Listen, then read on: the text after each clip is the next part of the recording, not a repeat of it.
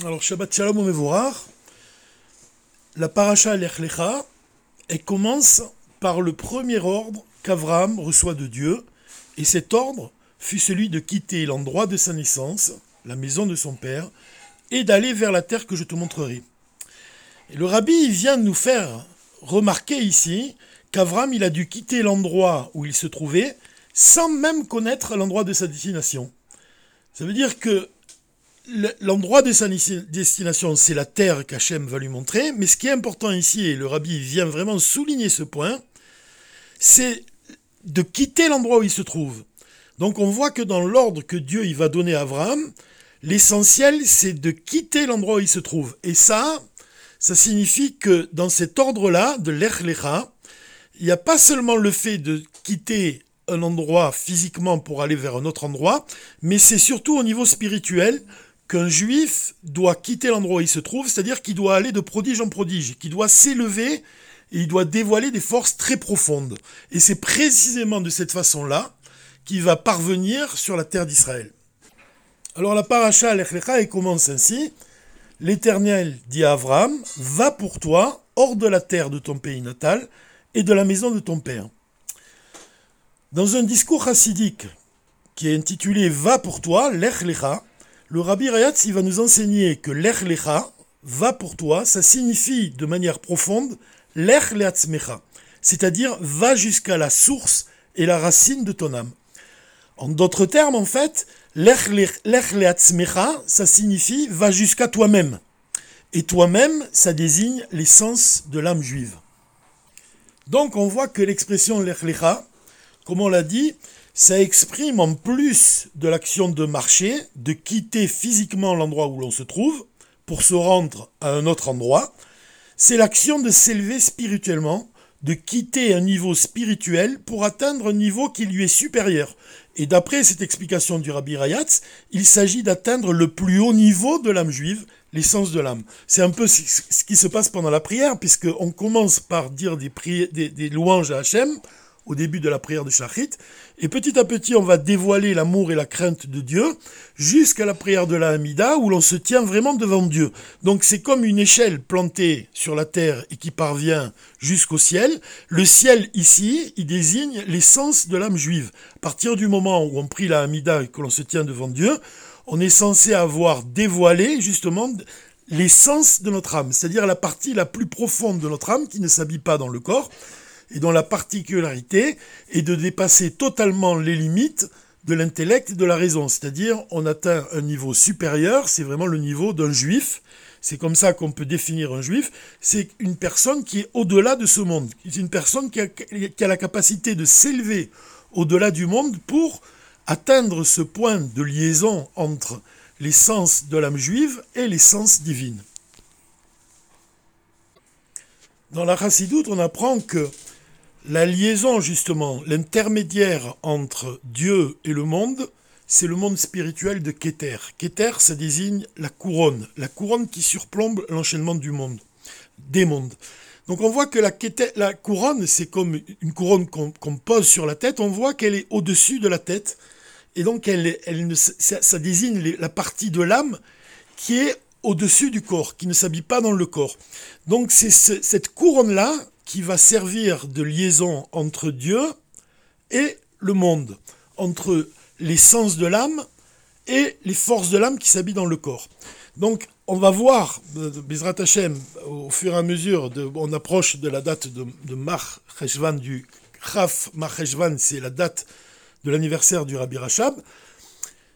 Et on va, on va étudier profondément dans, le futur, justement, ce point-là qui est très important. Pourquoi le rabbi, il vient souligner le fait que le rabbi Rachab est né le 20 du mois de Marcheshvan, et le 20, ça, représente la couronne, Chaf, la valeur numérique de Chaf, c'est 20, c'est la première lettre de Keter. Pourquoi le rabbi, insiste sur le fait que la naissance du rabbi Rachab est liée avec la, la couronne qui surplombe l'enchaînement des mondes, le monde spirituel de Keter?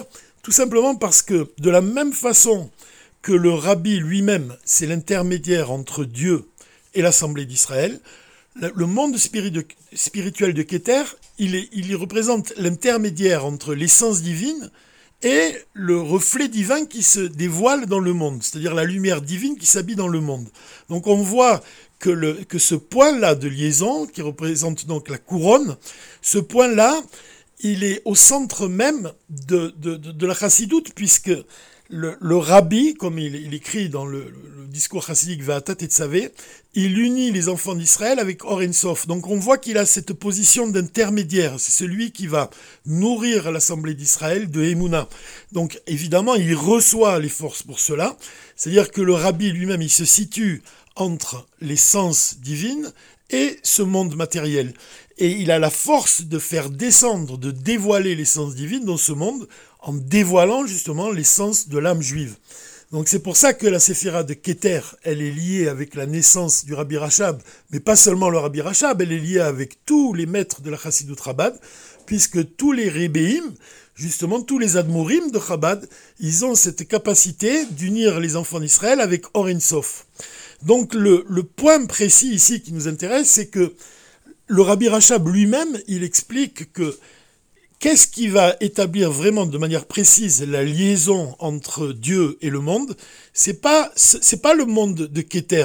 De manière précise, c'est précisément c'est la la stima, c'est-à-dire la, la sagesse cachée de Keter, qui est la source même de chorma de Hatzilut. C'est-à-dire que la Torah elle-même, la sagesse de la Torah, elle, trouve un équivalent dans chaque monde. Et dans le monde de Keter, on parle de la sagesse cachée. C'est-à-dire, la sagesse cachée, c'est quelque chose qui est, qui est la source même de Chabad. C'est la source des, des, forces de l'âme, les forces de l'intellect. Mais cette source-là, elle est cachée et personne ne peut l'apercevoir. Même Moshe Rabbeinu n'avait pas accès à cette sagesse, puisque on raconte que quand il est il, a discuté avec, il a parlé avec Dieu et qu'il a surpris Dieu en train de, faire des couronnes justement sur les lettres de la Torah. Et il a demandé, a demandé à Dieu quelle est la signification de ces couronnes? Et Dieu lui a répondu qu'à partir de ces couronnes, il allait avoir un sage du nom de Rabbi Akiva qui allait tirer des centaines de halachot. Et Rabbi, Akiva, donc, avait cette, cette, détenait cette sagesse, puisqu'il était capable de, de, voir même, pas seulement dans les tagim, dans ces couronnes qu'on pose sur les lettres, mais aussi il a donné la, signification de, des lettres de la Torah. Il y a un aleph bet d'après Rabbi Akiva où il explique les lettres de la Torah. Donc il avait une connaissance de la partie profonde de la Torah.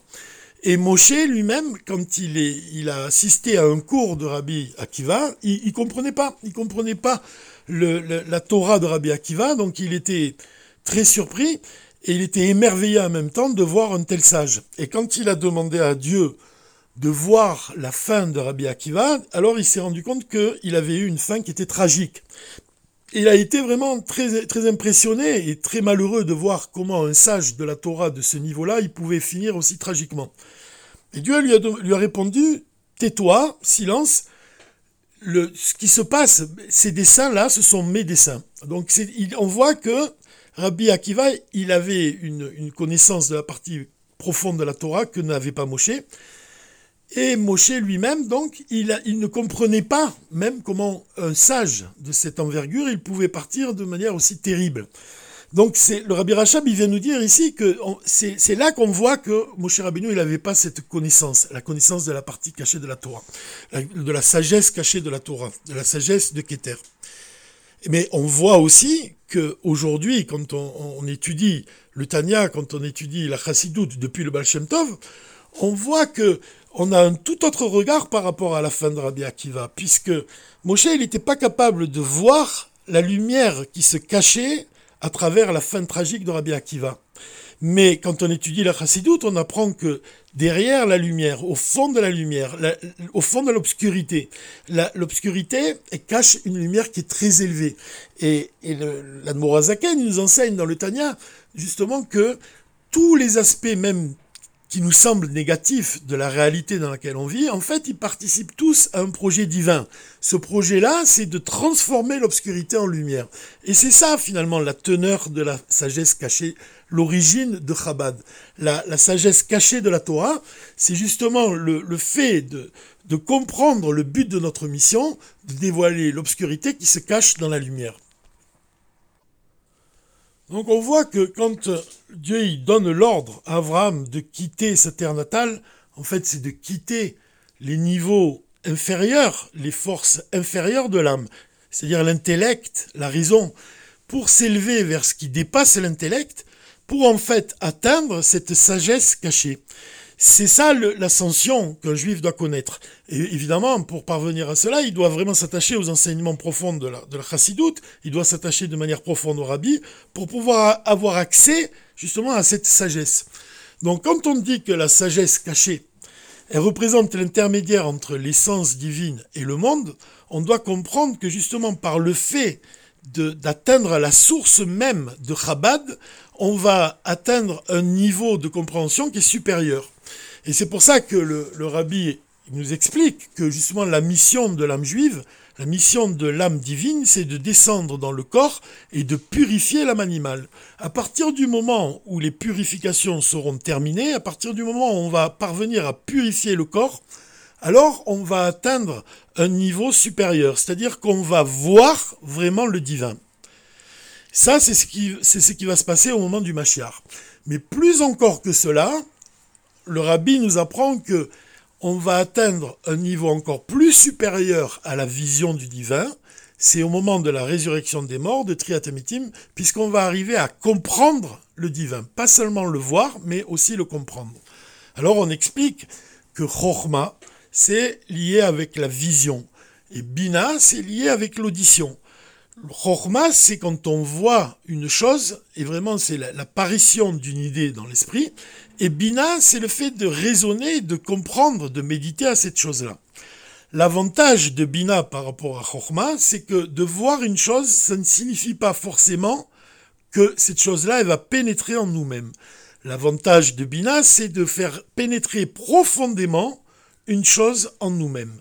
Et ça, c'est le niveau qu'on va atteindre au moment de la résurrection des morts, puisque on va voir le divin, mais encore plus que cela, on va dévoiler l'aspect le, plus profond de Bina. C'est quoi? C'est le fait de comprendre vraiment de manière profonde, de mettre à la portée de l'intellect l'essence même de la Torah. C'est-à-dire que ce dévoilement-là, c'est le dévoilement de Chabad, de l'essence de Chabad. C'est-à-dire, pas seulement de voir une chose, mais au moyen de l'intellect, de recevoir le dévoilement de l'essence divine. L'essence divine, elle va être perceptible par les forces de notre intellect. C'est-à-dire que notre intellect va vraiment comprendre de manière profonde le divin qui va se dévoiler devant nos yeux. Donc, dans, notre paracha, puisqu'il est question d'Abraham et que la mitzvah d'Abraham qu'il a accompli, la mitzvah de la circoncision, on voit que c'est au moment où Avram s'est circoncis que l'Éternel, il a changé son nom Avram en Avraham. On voit que la circoncision justement, c'est l'acquisition, c'est le moyen de parvenir à la pureté du corps. Et comme on l'a dit, la pureté du corps, elle va nous amener ensuite à la vision du divin et ensuite à la compréhension du divin. Donc cette pureté-là, en fait, elle s'accorde aussi avec l'acquisition de la terre d'Israël. L'acquisition de la pureté du corps et l'acquisition de la terre d'Israël, ce sont deux choses qui s'accordent l'une avec l'autre. C'est-à-dire qu'on doit sanctifier notre corps et on doit aussi sanctifier la terre d'Israël. Et c'est pour cela que le rabbi souligne ici que l'Echlecha, cette paracha, elle représente la préparation au don de la Torah. Parce que le don de la Torah, c'est avec la Torah qu'on va unir le corps avec l'esprit, qu'on va faire descendre le divin dans ce monde au moyen des commandements divins. Le fait d'accomplir une mitzvah avec un objet matériel, on va sanctifier cet objet. Donc on voit que sanctifier la matière de ce monde, ça s'accorde avec le fait de sanctifier notre propre corps. Dans les mots du rabbi lui-même, le rabbi déclare la mitzvah de la Mila exprime la perfection de faire de ce monde une demeure pour Dieu, pour ce qui concerne le corps de l'homme. Et la terre d'Israël représente la perfection d'une demeure de Dieu pour ce qui concerne notre mission d'agir dans la part de ce monde matériel qu'il nous est donné de sanctifier.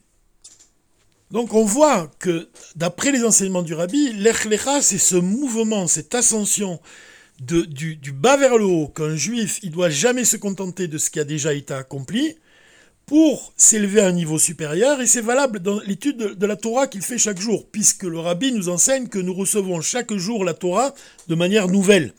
Et de ce fait, on a constamment besoin de nous préparer à nous élever à un niveau toujours supérieur au précédent.